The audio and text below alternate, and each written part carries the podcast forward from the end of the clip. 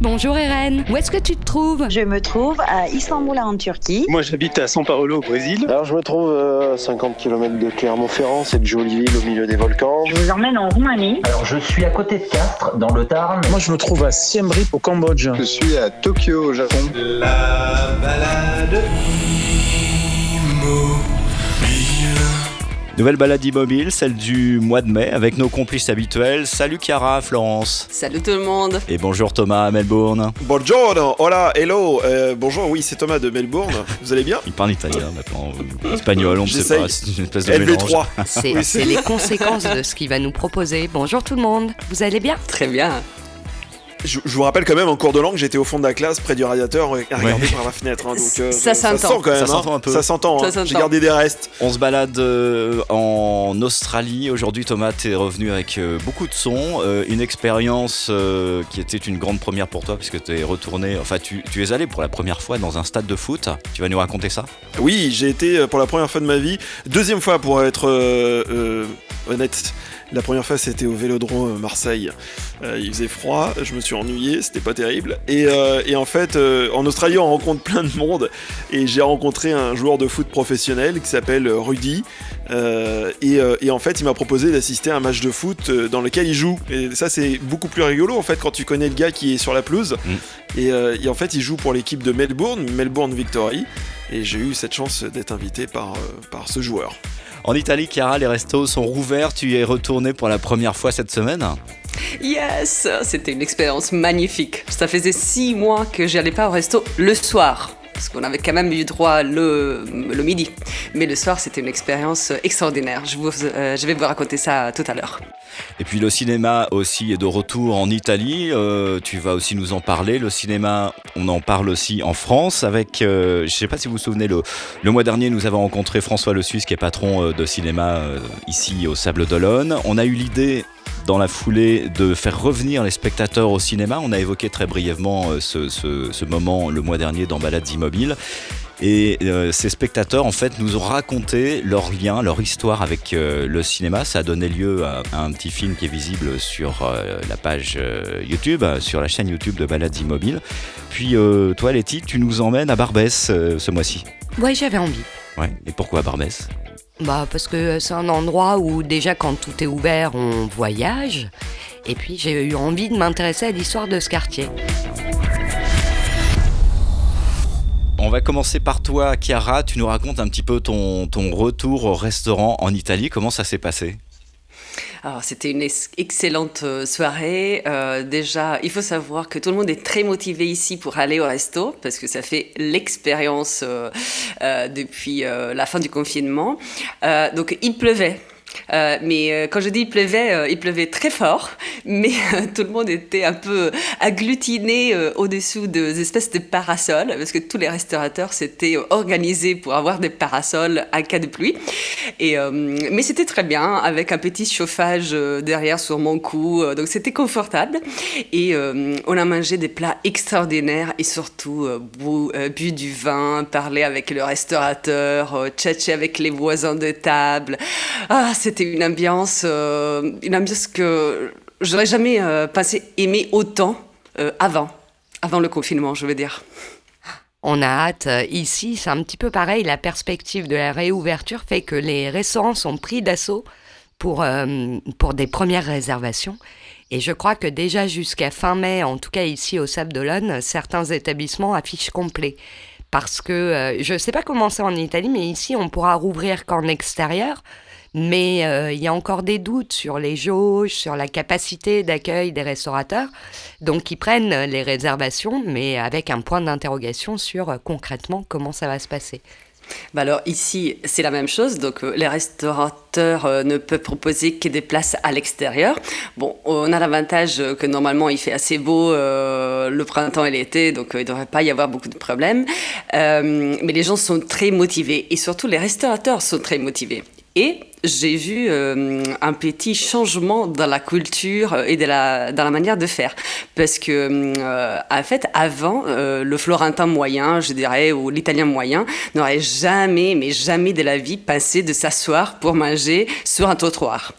Chose qui, vous, vous êtes bien d'accord, par exemple, c'est fait très facilement à Paris, Oui. où Et pourquoi, Chaque- euh, pourquoi Chiara, les, les Italiens sont pas fans de ça? Pour eux, le restaurant, c'est assis et un peu formel?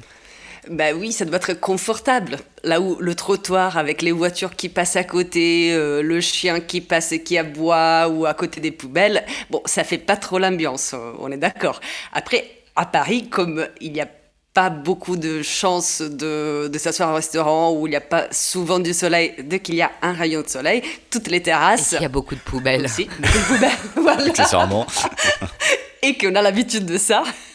du coup, on fait des trucs qui sont imaginables à l'Italie. Ou même, euh, on a beaucoup plus l'habitude des pique-niques. euh, euh, quand je dis pique-nique, je pense un peu au 10e arrondissement. euh, Aidez-moi parce que maintenant je perds mon français, mais comment s'appelle le, petit fleuve? Entre guillemets Ah, le qui est dans canal le 10e? Saint-Martin. Voilà, le canal Saint-Martin. Donc, le canal Saint-Martin, le pique-nique sur le canal Saint-Martin, c'est quelque chose qui est un peu choquant pour un Italien moyen. Parce que tu es quand même assis dans la rue et tu fais ton pique-nique au milieu des échappements euh, des, des voitures. Donc, on n'a pas Bah quoi, ça l'habitude donne de du ça. goût? Oui, ça, donne du goût. J'ai- Exactement. j'ai- À un moment donné, euh, pizza Il y a une ananas. poubelle euh, à côté. Ou un pissoir, Euh, parce que ça oui, aussi. aussi. euh, Un pissoir. euh, tu vas te faire des amis, euh, Chiara. Tu vas te faire des amis. Je crois que tu vas te faire des amis. Je l'ai fait aussi, donc euh, je Chiara prends nous sur fait moi. une balade à Paris, en fait. C'est ça au final. Et euh, du coup, on n'avait pas l'habitude de ça, mais euh, Covid oblige, comme on ne peut que manger à l'extérieur, déjà, on a pris l'habitude de pique-nique euh, n'importe où, parce qu'on prenait à importer, et, euh, et pour faire quelque chose, voilà, on acceptait quand même de, de le faire n'importe où. Et là, j'ai vu, les restaurateurs ont pris toute place possible. Ah, J'ai cru que hier- t'allais dire on pris 15 kilos. Mais...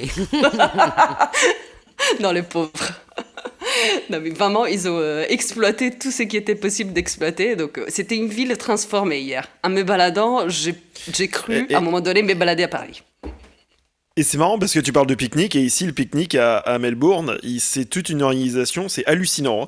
Ils ont le petit plateau avec les petits pieds qui posent sur l'herbe, et je vous jure que c'est Mhm. vrai. Ils ont les verres à vin ou à champagne, ils ont le petit bouquet de fleurs, ils ont le petit Wow. plateau de fromage avec la confiture de figues et compagnie, la petite charcuterie. C'est un setup, on se croirait dans un film. Ils font tout ça, c'est hallucinant. Euh, C'est beau et toi, ici. t'arrives avec. Oui. Est-ce que, comme en Californie, tu as des barbecues publics euh, dans les parcs que tout le monde peut utiliser ou vous avez pas ça à Melbourne? Bien sûr, on en a partout des barbecues électriques. T'appuies sur le bouton, c'est gratuit. Tout le monde les nettoie après utilisation. Et de toute façon, tous les matins, il y a des équipes euh, qui font la tournée de tous les barbecues pour tous les nettoyer. Et, euh, et oui, tous les parcs sont équipés de barbecues. Ouais. Et j'ai souvenir de ça à côté de San Diego, il y avait des, des barbecues comme ça installés sur la plage. Et il y avait des grandes aires euh, de, de verdure derrière la plage avec les mêmes barbecues. Et les gens viennent le week-end, ce qu'on ne pourrait pas imaginer à Paris. euh, ou en France, euh, ou dans des pays latins, tout simplement. Ils viennent, ils s'installent, ils cohabitent, ils partagent le barbecue. Et quand la journée est finie, tout le monde nettoie euh, le barbecue public, s'en va, rentre chez soi, et voilà. Et c'est euh, c'est- c'est des installations nickel. publiques partagées, c'est nickel. Et tout le monde profite, euh, il y a une ambiance extraordinaire. C'est la dit, moi je Si le vois très parcs- bien sur le canal Saint-Martin. Un truc comme ça, t'imagines bah. Le barbecue tout au long entre les ponts. Ce serait un sacré bordel. hein. si ça fait comme les Vélib, euh, je leur donne pas 24 heures. Ouais, pour se retrouver dans le canal. là. À Melbourne, Thomas, euh, il y a des barbecues, il y a de la musique aussi un petit peu partout. Toi, tu es sorti ce mois-ci avec euh, ton magnéto pour euh, nous ramener quelques, quelques ambiances. Tu peux, tu peux nous en parler. Tu nous as envoyé plein de sons, je te propose de les écouter et puis euh, tu les commentes au fur et à mesure, d'accord? Avec plaisir. Magnéto, Serge.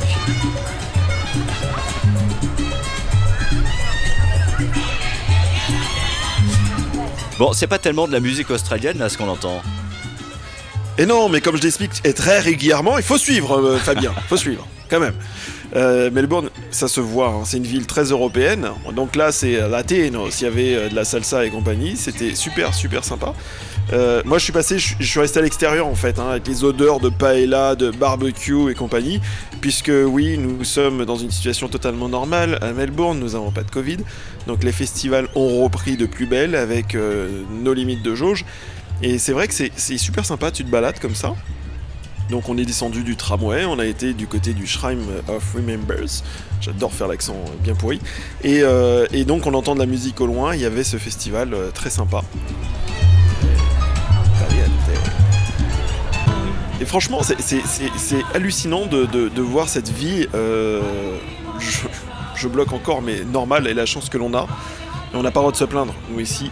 De se dire, oui, on n'a pas possibilité de venir vous voir, mais aussi on est, on est dans une situation quand même assez euh, inédite euh, dans le monde, puisque euh, on a pu enfin, comme j'expliquais la semaine dernière dans une radio, revenir à des jauges totalement normales d'avant Covid.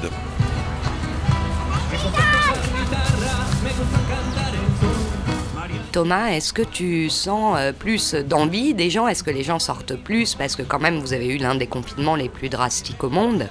Est-ce qu'il y a plus de monde qui assiste à ces événements ou euh, c'est comme avant? Est-ce que c'est juste normal comme avant ou il y a un truc qui a changé?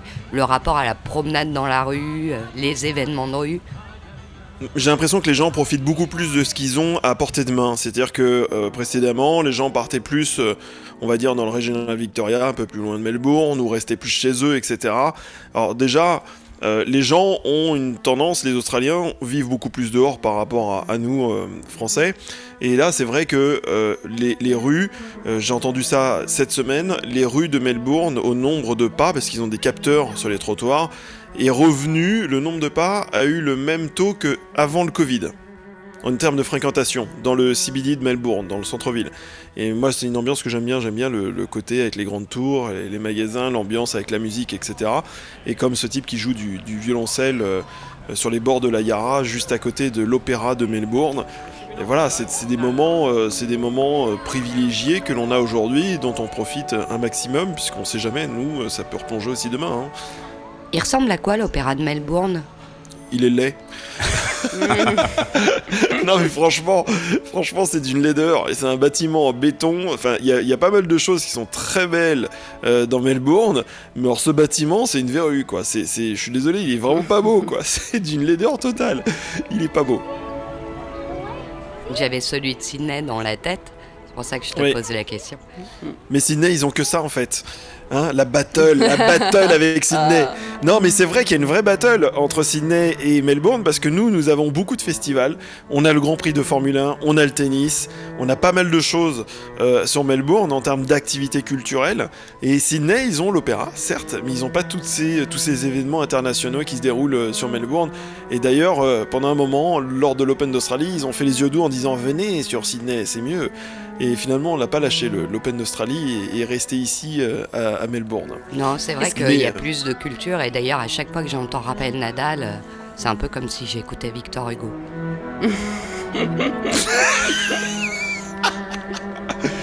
J'adore. Est-ce qu'on fait du surf à Melbourne ou c'est qu'à Sydney? Euh, oui, mais la, la- la place, une des places mondiales du surf, c'est la Great Ocean Road, euh, ce qui est sur l'est de Melbourne, si je me trompe, cette fameuse route qui part vers Adélaïde, qui est le long de la côte, et notamment il y a, euh, je sais pas si c'est une légende urbaine ou pas, la scène finale de Point Break qui a été tournée euh, sur une des Mm. plages euh, de ce côté-là de, de l'Australie, et il y a les plus belles vagues euh, parmi les, c'est un des spots, euh, un des meilleurs spots mondiaux. ouais. Il y a toujours Et des avez- compétitions de surf et tout. Pourquoi j'ai peur ça en tête? Ça c'est l'extrême est, Ouais. Perth. Mais pourquoi j'ai pour ça coup, en je tête pour le surf Je sais pas. Je suis jamais allé à Perth. C'est la ville, la ville, je crois, la ville la plus isolée au monde, Perth. Ah ouais? Ouais, tout s'arrête à 20h, c'est- c'est c'est pas très, euh, pas très funky comme ville là-bas, j'y suis jamais allé, j'aimerais bien aller voir. La météo est très douce, il fait souvent chaud.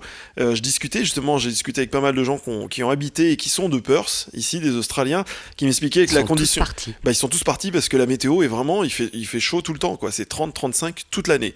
C'est pénible. Donc c'est pas rigolo, tu vis sous la clim. Ouais, non, c'est c'est Mm. pas, c'est pas confortable ici. Le Victoria a une, vraiment une météo variée, c'est-à-dire qu'on peut avoir du chaud, du froid. Normalement, on est en automne. Et comme, euh, voilà, on peut tout dire, je suis un peu en retard aussi pour le podcast parce qu'aujourd'hui, on a une journée euh, d'été, ce qui était pas arrivé depuis très longtemps en fait, malgré qu'on soit en automne. Et donc, euh, vous êtes rendu en famille à une fête aujourd'hui? À une fête, oui, un barbecue Ouais. entre amis, oui. Euh, Au-delà de la José 6. Je ne sais pas de quoi tu parles. comprends je ne comprends absolument pas ce que tu veux dire par là. Retour euh, en Italie avec toi, Cara. Tu parlais du resto tout à l'heure. Tu es aussi retourné au cinéma cette semaine. Oui, c'était magnifique. C'était hier soir. Euh, donc, euh, les, cinémas ont ouvert depuis deux jours. Euh, c'est vrai qu'il n'y a pas beaucoup de programmation. Il y a très peu de films qui, sont, qui sont dans les ciné. on ressort beaucoup des documentaires, de vieux festivals, des trucs comme ça. Mais quand même, hier soir, j'ai pu voir Nomadland. Je ne sais pas s'il est déjà sorti en France. C'est un film de Chloé Zhao qui a gagné des Oscars en fait, euh, pour euh, plusieurs raisons, et, euh, qui parle. c'est une histoire assez intéressante parce que ça m'a donné la possibilité de comprendre une certaine réalité des États-Unis que je connaissais pas. C'est-à-dire, il y a des gens qui décident de quitter le système économique qu'on connaît tous et de vivre en tant que nomades dans leur van euh, et, euh, et, ce qui est intéressant, c'est qu'ils ne sont pas isolés, mais en fait, il, il existe un espèce de groupe d'entraide. Euh, et donc, ils se retrouvent entre eux dans certains endroits au milieu du désert où il n'y a rien, et ils s'aident d'un point de vue pratique, psychologique. c'est en fait une, une, vraie famille. Et, et l'idée, c'est qu'ils vivent avec très peu, en faisant de boulot par-ci, par-là, surtout des trucs saisonniers.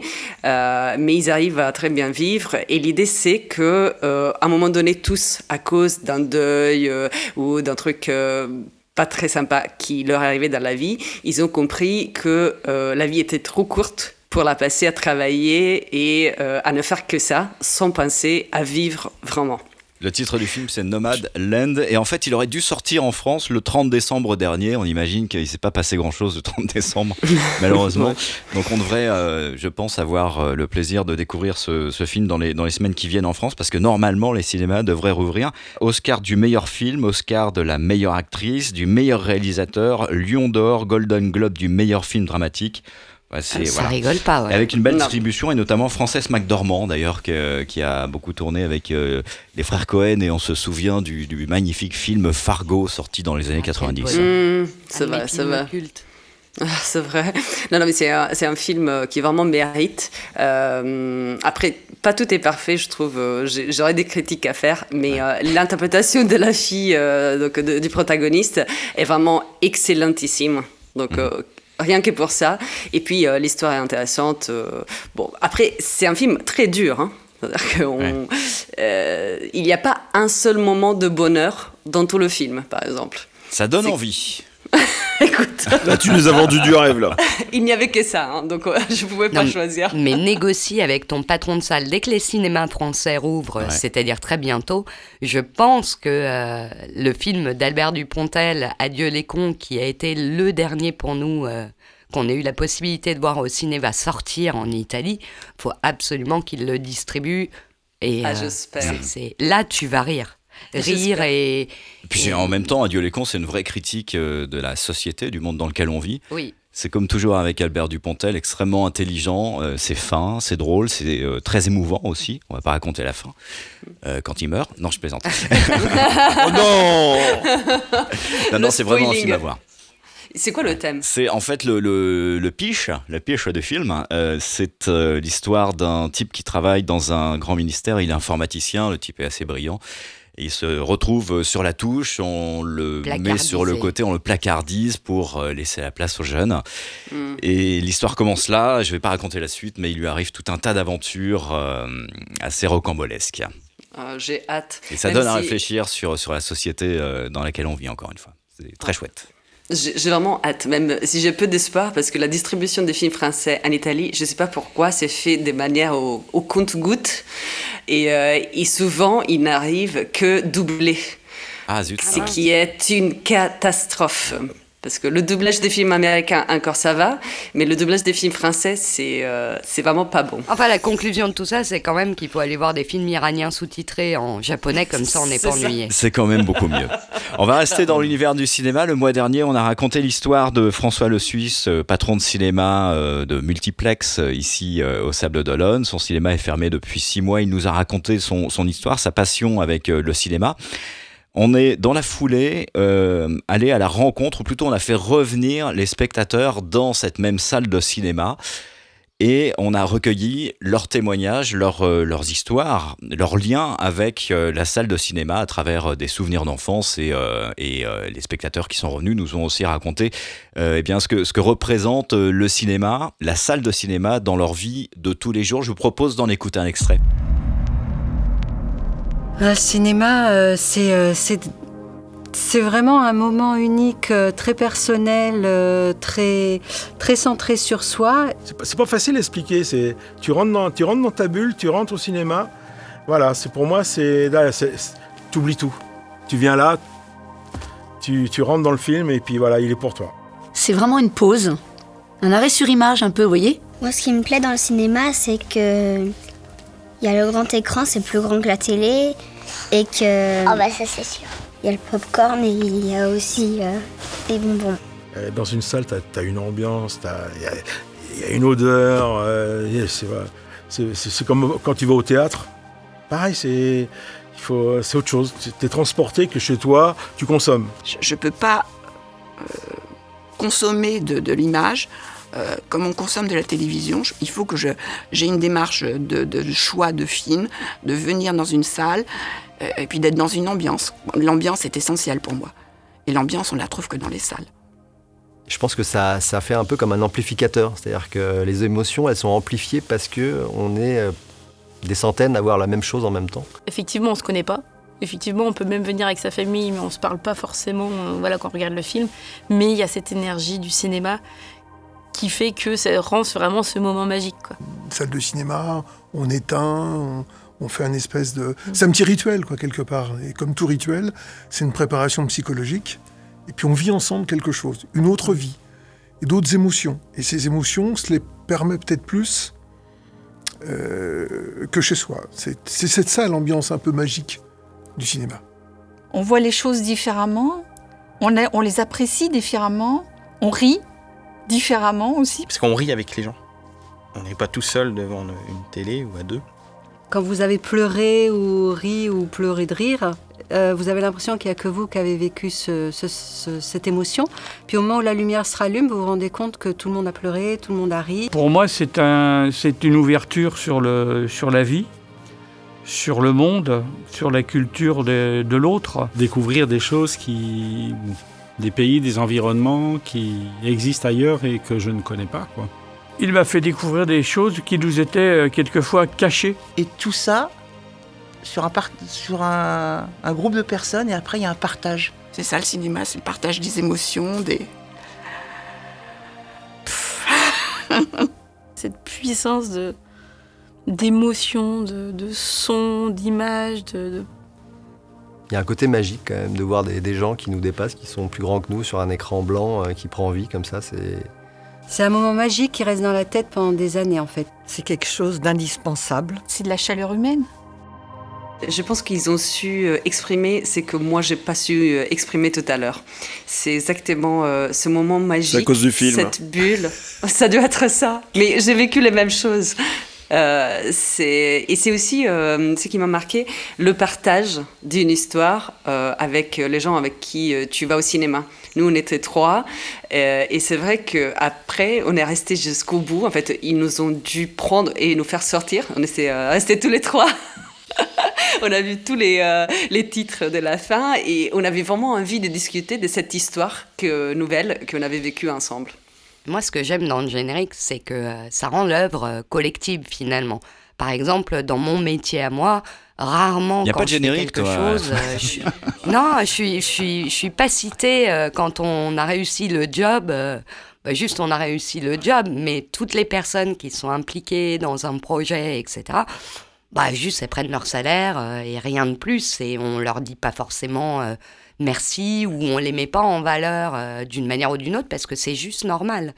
Et donc, j'aime bien cette dimension collective donnée au film grâce au générique.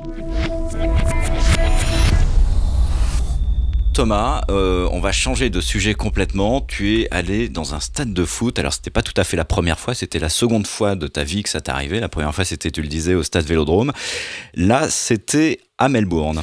C'était à Melbourne et le nom du, du, du, du stadium, du, stade, va faire rêver plus d'un parce que c'est le Marvel Stadium. Et pour la petite histoire, j'ai rencontré donc un joueur de foot qui s'appelle Rudy, qui est un Français, qui est originaire de Metz, qui a joué beaucoup en Angleterre et qui a déménagé à Melbourne avec sa famille, qui est quelqu'un que j'aime beaucoup, qui est, qui est, super gentil, qui m'a proposé de venir assister à, son, match il y a une semaine ou quinze jours, je ne sais plus exactement.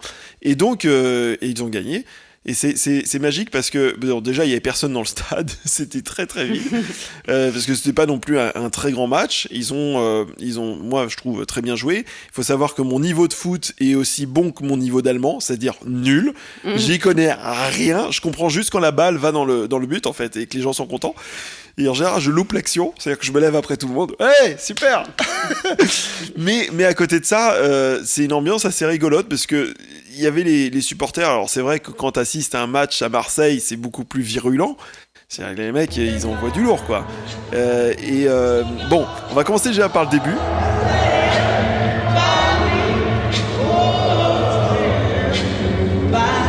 Stand By Me. Qui est-ce qui chantait ça? C'était pas Ben Alors, avant le match, il y a une cérémonie militaire parce qu'il y avait Anzac Day quelques jours après. Donc il y avait tout un cérémonial militaire avec des pas, machin et tout ça. Donc c'est marrant parce que tu as les joueurs qui se sont échauffés, ils galèrent un peu parce que tu les vois bouger, ils ont mal aux jambes, parce que c'est quand même des sportifs de haut niveau, il faut pas l'oublier. Euh, ça peut prêter à sourire, mais c'est vraiment des sportifs de haut niveau qui ont un entraînement euh, assez dur tous les jours. Et donc de rester comme ça statique, c'est difficile pour eux. Donc il y avait tout ce cérémonial avec le drapeau australien, une militaire, une marine qui a chanté l'hymne australien avec une voix. Et je peux vous dire un truc qui m'a scotché, c'est que tout le monde, pendant le cérémonial, se lève et respecte le silence. Après, on s'est lâché, hein, on a chanté. Et après, l'ambiance était quand même beaucoup plus, euh, plus chaude, plus électrique. Hein. Alors oui, parce que c'est Melbourne Victory euh, que j'ai été voir, donc euh, l'équipe pour laquelle joue le, le, copain. Et en fait, ce qui se passe, c'est qu'ils avaient bien mené pendant tout le match. Et genre, quelques, je sais pas, 20 minutes, une demi-heure avant la fin, ils se sont pris plein de buts. Donc ça commençait à être un peu tendu. Donc il y a les supporters de la même équipe, hein, de Melbourne, qui étaient d'un côté et de l'autre, puisqu'ils jouaient contre Sydney. Et les supporters de Sydney sont pas venus. Donc ils mettaient une pression, donc ils se faisaient un écho d'un bout à l'autre du stade euh, pour les joueurs de Sydney. Et je pense que ça a bien marché puisqu'ils ont gagné à un point près, ils ont, ils ont sauvé le match. Donc, euh, mais c'était une expérience extraordinaire. J'aimerais bien y retourner. Il est couvert le stade? Non, il n'est pas couvert. Et euh, c'est vrai que si par exemple il y a des, des, grosses pluies, je lui ai posé la question. D'ailleurs, j'ai posé des tonnes de questions. Comment ça se passe en termes d'entraînement quand il fait froid, etc. Les mecs sont toujours dehors. Quoi. Ils, ils prennent cher quand même. Qu'est-ce qui différencie euh, un match de foot en France, toi qui as assisté euh, une fois dans ta vie à un stade, au, un match au stade Vélodrome? La différence entre entre un match de foot en France et en Australie, c'est quoi? Bah écoute... En termes d'ambiance, hein, j'entends, euh, les règles sont Attends, les mêmes, j'imagine. Mais... Attends, oui, mais c'est oui, mais ce qui était très drôle, c'est quand j'ai assisté au match de le, un match de l'OM à Marseille, il y avait personne dans le stade. C'était aussi rempli que celui que j'étais à Melbourne, donc je, je connais pas un stade rempli. En fait, j'ai jamais vu de ma vie un stade rempli. J'y connais rien du tout et j'aimerais bien, c'est vrai, aller assister à un match où il y a un peu plus de monde. Alors c'est peut-être parce que c'était un petit match et je, je, je suis impatient d'aller assister à un match peut-être un peu plus important. Pendant qu'on parlait foot, il y a mon ami Eren qui envoie un petit message depuis Istanbul et ça me rappelle le stade de Beşiktaş parce que les Turcs sont des malades de foot aussi et j'y avais assisté à un match entre Galatasaray et Fenerbahçe. Et les Turcs et le foot, je ne sais pas si vous avez eu l'occasion de voir ça, mais il faut découvrir. C'est euh, incroyable. C'est pas, une, pas une chanteuse, Galatasaray hein, je... Non, euh, non c'est Rika Zaraï. Ah, Rika Zaraï. C'est pas la même. oh la vache. Galatasaray, c'est oh, un quartier J'aurais pas d'Istanbul. osé, mais bon. C'est un beau quartier d'Istanbul, Galatasaray. De Melbourne, on part à Paris justement avec euh, toi Laetitia. Tu nous racontes cette semaine l'histoire de Barbès. Pourquoi Barbès? Je ne sais pas. euh, J'ai eu envie de voyager près. J'ai eu envie de me rappeler euh, ce quartier-là. Je sais pas pourquoi c'est venu. J'ai pas d'explication rationnelle. Mais j'ai eu envie de me plonger, mais déjà moi, euh, dans l'histoire du quartier. Et je me suis dit, ah, il y a un truc à faire. Je vais, je vais essayer de vous partager ça. Alors, c'est une première. Et quelle première? Fabien m'a grandement aidé euh, à habiller ce petit documentaire parce que c'est long, hein, je vous préviens. Euh, mais j'ai eu plaisir à le faire, j'ai plaisir à le partager et j'espère que ça vous transportera dans l'histoire, dans les rues de Paris, dans les odeurs, dans, dans plein de choses.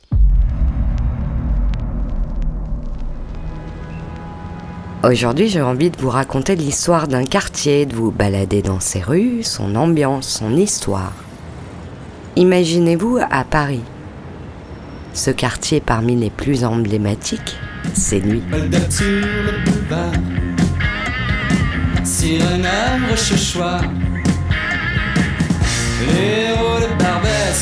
toute vitesse. Barbès est connu à travers le monde entier pour le pire et pour le meilleur, comme aurait dit Marco Prince. Mais quand on prononce ce nom, autant d'images d'Épinal et d'idées toutes faites se bousculent. À l'étranger aussi, Barbès est un symbole, car les touristes profitaient de la visite de Montmartre pour pousser jusqu'au quartier, quelques encablures plus loin. À tel point que dans les années 90, et au risque de casser une autre idée bien reçue, ça n'était pas la tour Eiffel, figurez-vous, à Paris qui était le monument le plus visité, c'était Tati. Mais alors c'est quoi Barbès? Côté administratif, Barbès n'est pas un quartier, mais un simple carrefour entre plusieurs boulevards haussmanniens. Et on va le voir, ça lui va bien à Barbès ce nom de carrefour. C'est un carrefour et quelques rues autour d'une station de métro, Barbès-Rochechouart.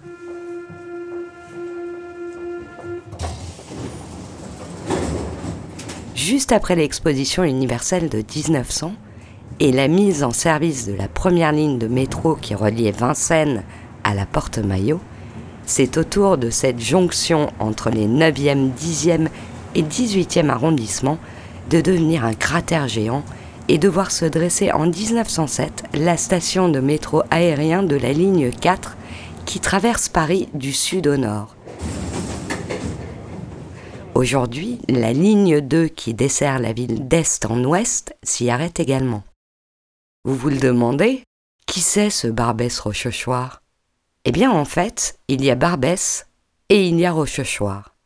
Barbès s'appelait Armand, c'était un révolutionnaire, un opposant à la monarchie de juillet, un théoricien de l'anarchisme et le chef de l'insurrection de 1839 qui visait à renverser Louis-Philippe avec son ami Auguste Blanqui, qui deviendra d'ailleurs son meilleur ennemi. Il fait partie des rares à avoir été condamné deux fois à mort et à s'en être tiré. La première fois grâce à Victor Hugo et la deuxième grâce à Louis-Napoléon Bonaparte. Il partira finir ses jours aux Pays-Bas, ne reverra jamais ni Paris ni la France. Quant à Rochechouart, il s'agit plus précisément de Marguerite de Rochechouart de Montpipeau. Elle n'était pas flûtiste, Marguerite, c'était une religieuse, l'une des abbesses de Montmartre, à la tête de l'abbaye au début du XVIIIe siècle, et surtout l'une des rares femmes à avoir donné son nom à une station de métro. Pour vous raconter l'histoire de Barbès, il faut un peu tourner la machine à remonter le temps. L'histoire de Barbès est intimement liée à celle de Montmartre et aussi à celle de la Goutte d'Or. Imaginez que dès l'époque gallo-romaine, les coteaux de l'île de France sont recouverts de vignes. Au Moyen Âge, ces mêmes coteaux sont voués à la gloire du dieu Bacchus, et jusqu'au XVIIIe, on y produit le meilleur vin du pays. La surface cultivée s'étend à plus de 42 000 hectares. Rien qu'autour de Paris, on cultivait des vignes à Belleville, à Passy, à Auteuil et aussi à Montmartre. Chaque année, les vignerons de ce quartier offrait au roi le jour anniversaire de son couronnement quatre muits de vin. Ça représente quand même la bagatelle de plus de 1000 litres. Puis les moines ont repris l'exploitation des vignes et plus tard, Saint-Louis va organiser un genre de concours de nologie. Ici commence l'histoire du quartier de la Goutte d'Or, car une année, le prix du roi des vins a été attribué à un vin blanc de Montmartre, appelé la Goutte d'Or à cause de sa couleur doré. Ainsi naît le quartier de la Goutte d'Or. Au milieu du 19e, marchands de vin et plâtriers cohabitent dans ce charmant hameau campagnard. Saviez-vous que la rue Blanche tient son nom de la pellicule de poussière que les carrioles laissaient derrière elles en transportant le gypse des carrières de Montmartre vers Paris? Et pendant que la réputation du piccolo de Montmartre allait décroissant, on l'appelait ainsi le piccolo le vin de Montmartre, des ateliers de métallurgie s'installent. Antoine Powell va créer une usine de machines à vapeur. Les terres agricoles sont petit à petit rachetées par des lotisseurs et vers 1830-1840, la population devient plus ouvrière.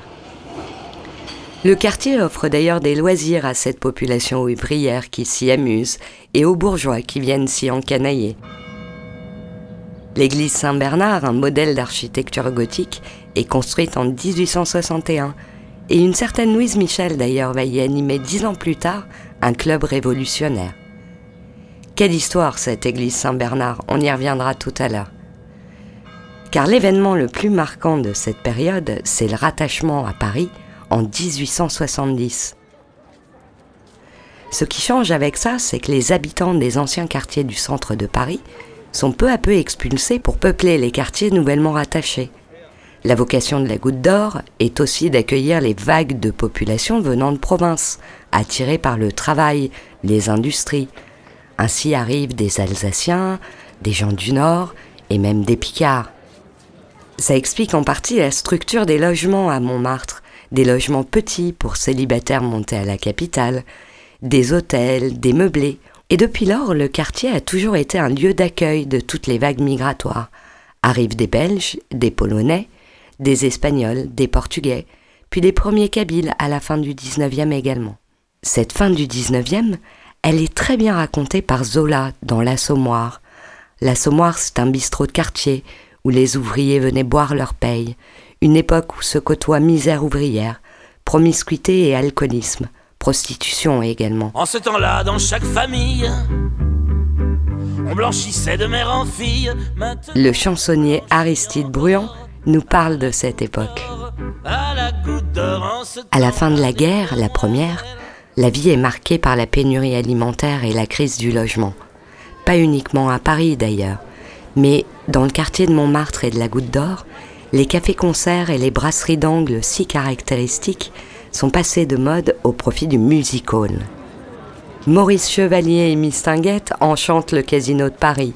L'illustre Bico est à l'affiche de la gaieté rochechouart. Elle sait conduire une automobile, Cécile, Cécile. La mécanique pour elle c'est le bonheur. Elle connaît tous les secrets du moteur. Moins célèbre et plus populaire, la fourmi du 10 Barbès, ou le lapin agile, où chacun apporte son pâté et son litron pour écouter pousser la chansonnette. Elle est plus forte qu'un vrai mécanicien. Puis l'esprit frondeur de la belle époque s'étiole et les nouveautés sont plus dans les balles du samedi soir, le jazz et le scandaleux tango. C'était un petit jardin qui sentait bon le métropolitain. Suivez-moi maintenant jusqu'au 24-26 du boulevard de Clichy. Ici se trouve le Petit Jardin. C'est un haut lieu de réunion de la pègre, la goutte d'or étant tenue par les Apaches, qui parfois se sont un peu décalés, notamment dans cet endroit. Mais le Petit Jardin, c'est surtout le lieu où une certaine enfant de la balle débutera un petit peu plus tard. Il avait de grands yeux très clairs, où parfois passaient des éclairs, comme au ciel passent les orages. Il était plein de tatouages que j'ai jamais très bien compris. Son cou portait pas vu, pas.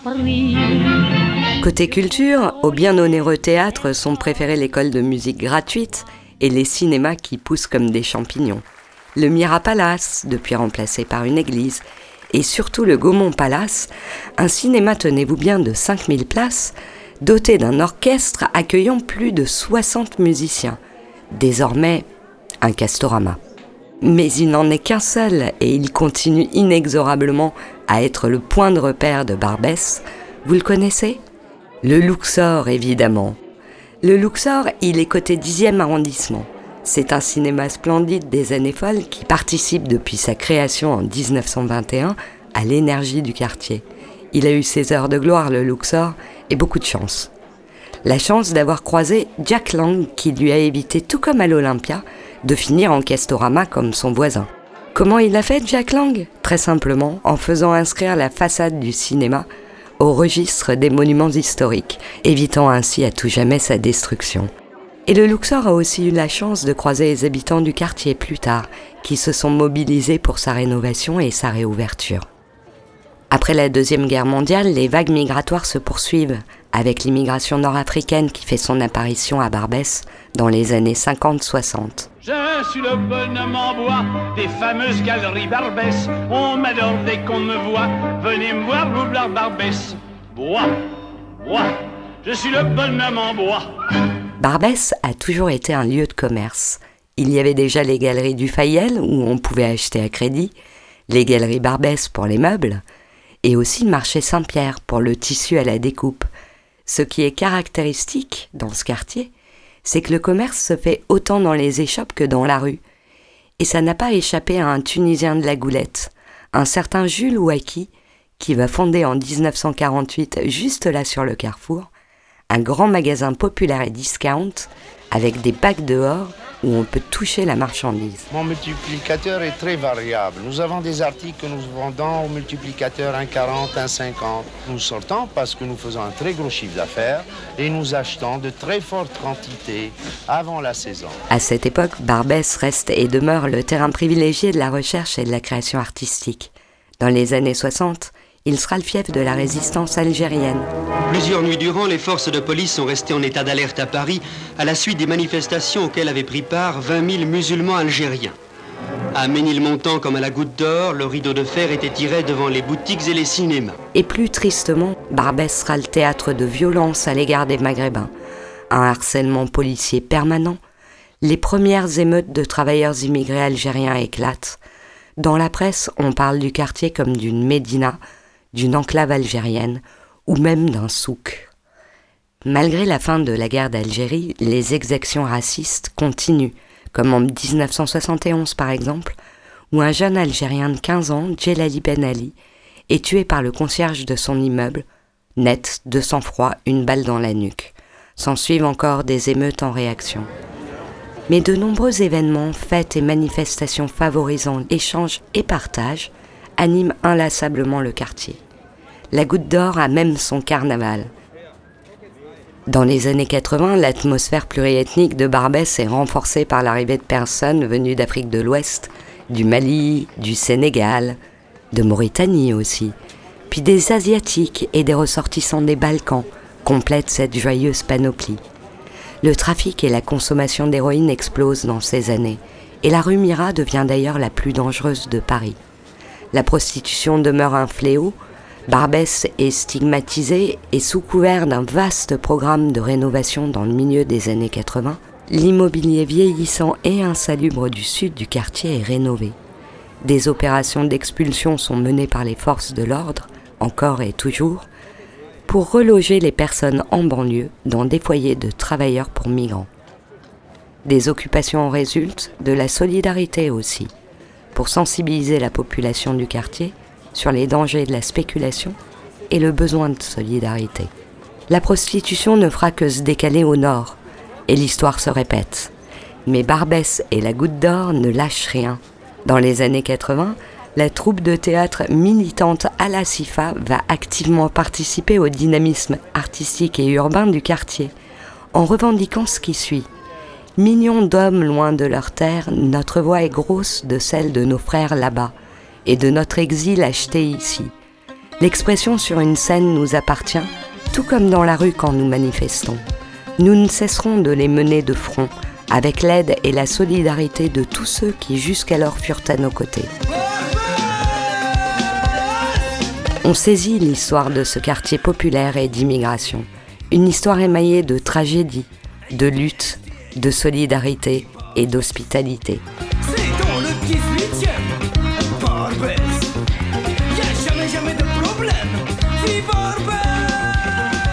Nous sommes dans les années 90, la diversité ethnique et les magasins à prix cassés ont fait du quartier un axe commercial très prisé. La foule vient y chercher ce qu'on peine à trouver ailleurs à Paris. Des mets exotiques, des produits tout droit venus d'Afrique. En gros, au détail, le marché Barbès regorge de bijoux, tissus, poissons, viande, épices et condiments. Ça sent bon le Maghreb, l'Afrique et l'ailleurs. Stigmatisé, mal aimé, le quartier fait l'objet à nouveau de vastes opérations d'aménagement aux motivations parfois douteuses. Si vous ajoutez à cela le bruit et l'odeur, eh bien, Barbès devient le cœur d'une mobilisation inédite en faveur des sans-papiers. Rappelez-vous, en 1996, 300 étrangers en situation irrégulière vont occuper l'église Saint-Bernard pour demander la régularisation de leur situation. Mais que reste-t-il de Barbès?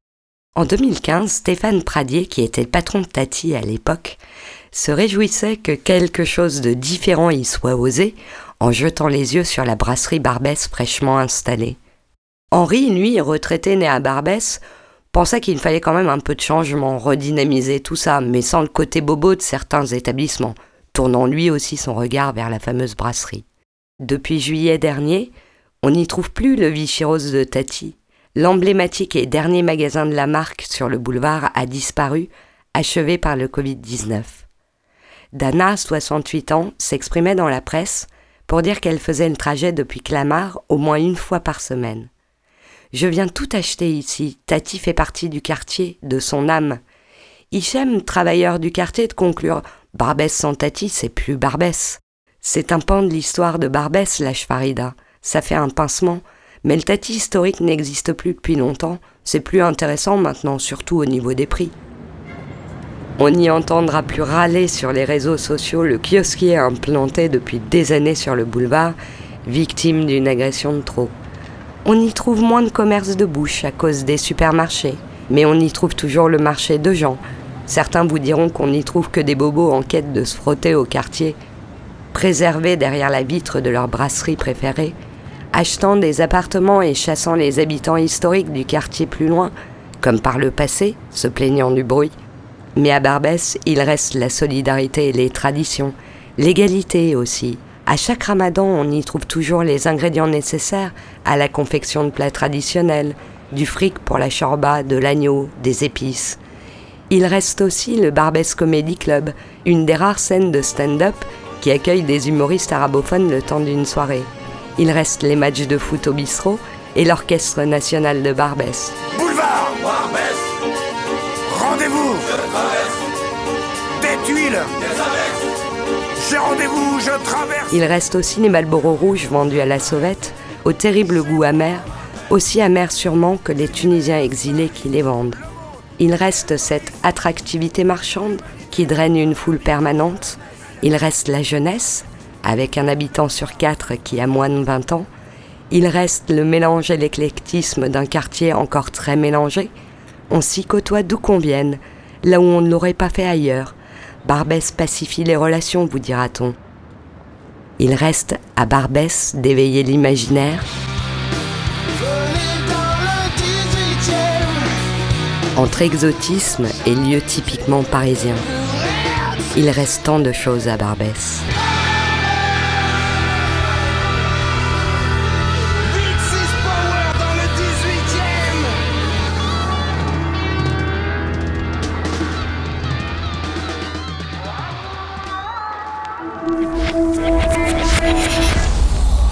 Dois avouer que j'avais un peu de timidité à le faire en direct. Peut-être qu'avec le temps, euh, ça passera. Mais euh, c'est un exercice qui est dur. hein. Le côté Tati, ça m'a fait rappeler aussi la fois où j'avais été, parce que j'ai été une fois dans le 18e à Barbès, et c'est vrai que notamment le 18e arrondissement de Paris est quand même euh, assez particulier, parce que dans le 18e, t'as as tellement de- de- d'environnements différents. C'est magique cet arrondissement. Moi, je l'aime bien. Euh, alors malheureusement, le Tati a disparu. Et ça, ça a été euh, lorsque j'avais entendu ça aux informations euh, avec avec Roger Giquel, ça m'a choqué. Ça m'a j'étais non mais c'est dommage parce que c'était emblématique ce Tati dans, dans ce quartier. C'était voilà qui n'y a pas été. Mais puis moi, j'ai j'ai appris plein de choses en préparant ce, ce petit document. Euh, j'ai appris que euh, Tati avait été plus visitée que la Tour Eiffel, ce que j'imaginais pas. J'ai appris plein de choses, euh, l'architecture aussi et l'urbanisme du quartier. Pourquoi les logements ils sont petits et tout, tout ça provient de l'histoire.